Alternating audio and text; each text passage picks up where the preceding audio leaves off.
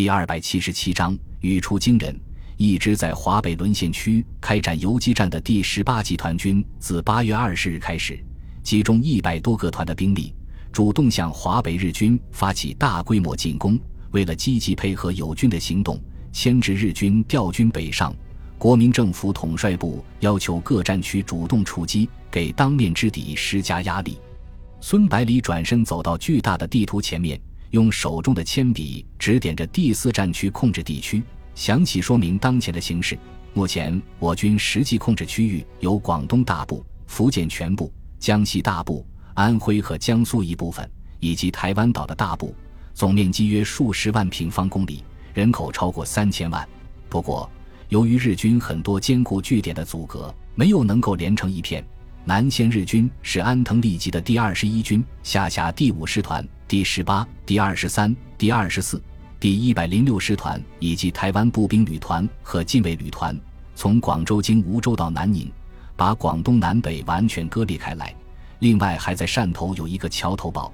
北路日军是驻扎在武汉的第十一军，在九江部署一个旅团，在景德镇部署了一个完整的师团，使江西北部游击区和皖南游击区不能完全衔接起来。长江中下游则是日军第十三军的控制范围。以长江为锁链，把江北军团和新四军、中央军牢牢困在江北。台湾的日军在抽调一个旅团增援第二十一军之后，还剩下一个半师团。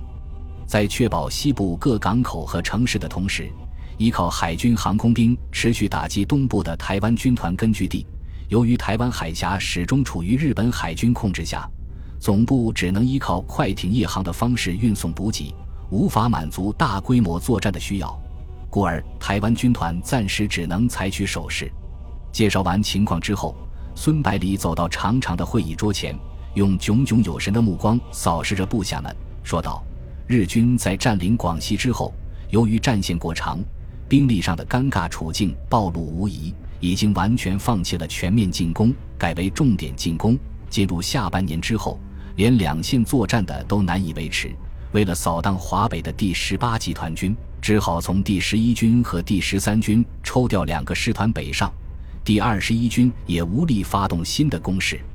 我军如果很好利用这次的机会，完全可以更好地改善战区的战略态势。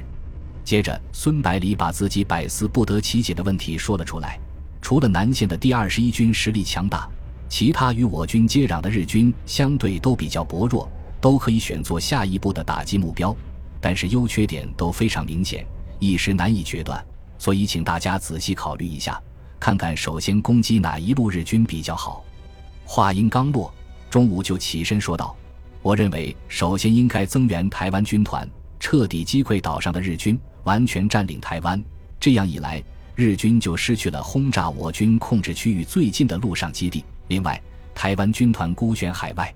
随时都有被日军歼灭的危险，只有先下手为强，才能摆脱不利的态势。廖启荣立即反问道：“那你准备如何穿越日军严密封锁的台湾海峡呢？在没有制空权和制海权的情况下，两个师的补给都很难维持，再派更多的部队上去，岂不是送死？”中午回答道：“我军购买的大批飞机很快就会运抵。”控制台湾海峡应该不是很大的问题。等到控制台湾全岛之后，可以利用岛内的机场作为前进基地，从而威胁日本海军，甚至是日本本土。这样一来，敌人如何还敢企图染指台湾？听完中午陈述的理由，孙百里轻轻摇了摇头，说道：“果真如此的话，结果只能适得其反。一旦空军能够威胁到日本本土，”日本军方就要面对日本天皇和民间的巨大压力，肯定会不顾一切夺回台湾。另外，日本强大的海空优势，并不是购买百余架飞机就能够抵消的，他们只要和我们拼消耗就可以了。毕竟日本有雄厚的工业基础，控制的资源也远远超过我们，购买来的飞机只能应付一时之需，保证后方的安全。真要和日本航空兵一较长短的话，还有很长的路要走，钟武立即追问道：“难道就任由谢长风自生自灭不成？”孙百里笑了笑，说道：“目前敌我双方在台湾的态势是势均力敌，谁也没有能力吃掉对方，但是民心却在逐渐向我靠拢。只要获得了广泛的支持，坚持下去就没有多大的问题。而台湾中东部地区的崇山峻岭也不利于日军的行动。等到购买的飞机全部交付之后，再掩护船队进行一次规模较大的输送行动，顺便把台南的日军据点清扫一下，这样台湾军团就不会遇到太多的困难了。中午点了点头，坐了下去，重新思考起来。这时候，谢鼎新提议道：“咱们不如向北发展。”只要击溃或者歼灭了驻扎在景德镇的日军第十五师团，整个江西全境几乎全部落在我们手中，皖南游击区也连成一片，然后再继续向北、向东攻击前进，把游击区变成控制区。到时候，即使不能和江北军团取得直接联系，但是至少也可以遥相呼应，壮大声势，从而动摇日军在长江流域的统治。汪伪政权的影响力也会被严重削弱。孙百里对谢鼎新的这个提议非常欣赏，补充道：“日军刚刚从第十一军和第十三军分别抽调了一个师团去增援华北，兵力较之以前显得有些空虚，的确是个非常好的机会。日军虽然能够从长江水道获得增援，但是江北军团的存在必将使其倍感困难。另外，只要我军在占领景德镇之后立即挥师马当要塞，就可以先切断第十一军的补给线。”此时，第五、第六和第九战区的百万大军同时压上，日军就很难抵挡。孙百里边说边整理自己的思路，说到最后的时候，才忽然惊觉向北进军居然会有这么多的好处。陈子坚却站起身来提出不同的意见。他说：“中央军虽然在武汉外围的三个战区集中了超过百万的军队，但是也仅仅能够自保而已。”指望他们来攻克日军重兵布防的坚固堡垒和要塞是没有可能的。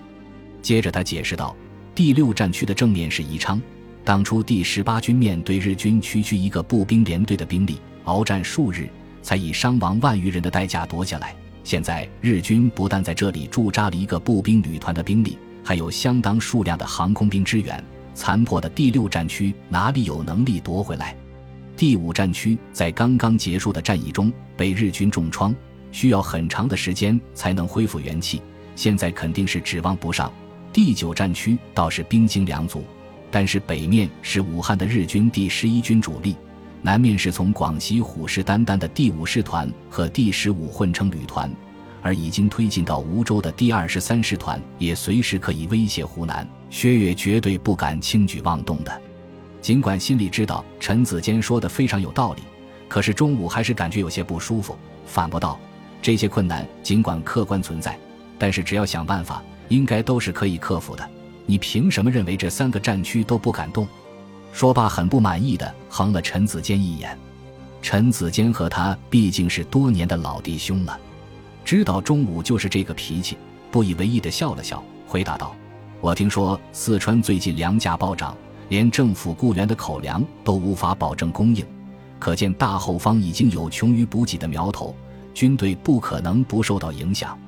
现在从法属印度支那的补给线被日军切断了，滇缅公路又被可恶的英国佬关闭了，中央军的武器弹药大部分都依靠进口，从咱们福建到四川何止千里，中间又是山峦重重，运输的难度也相当的大，是很难维持军队消耗的。在粮食和弹药不能保证的情况下，哪个指挥官还敢冒险？孙百里听了陈子坚的一席话，意识到自己的想法有些太理想化了，转而开始思考其他的可能性。此时，代表第十二集团军参加会议的于汉谋提醒孙百里道：“孙长官，我认为只要中央军全力以赴的话，这些困难都是可以克服的。但是，我们却不能不考虑中央军愿不愿意主动配合。”第十二集团在广西的教训难道还不够深刻吗？对于中央军在关键时刻借刀杀人的无耻行径，作为险些遇害的当事人，于汉谋有着切肤之痛。无论如何都不愿意再相信他们。于汉谋接着说道：“一旦我军占领景德镇，威胁日军长江生命线，可能性最大的结果就是陷入日军第十一军和第十三军的夹击之中。”陈将军已经说过。中央军本身就没有能力配合，何况他们连配合的意愿都没有。孙百里看了看于汉谋激愤的表情，笑着问道：“于总司令有没有什么好的建议？”于汉谋清了清嗓子，胸有成竹地回答道：“我认为反攻汕头才是目前形势下的上上之选。”与会的高级将领们听他这么一说，都感到非常吃惊，不约而同地把目光汇集到他身上，等待他说出自己的理由。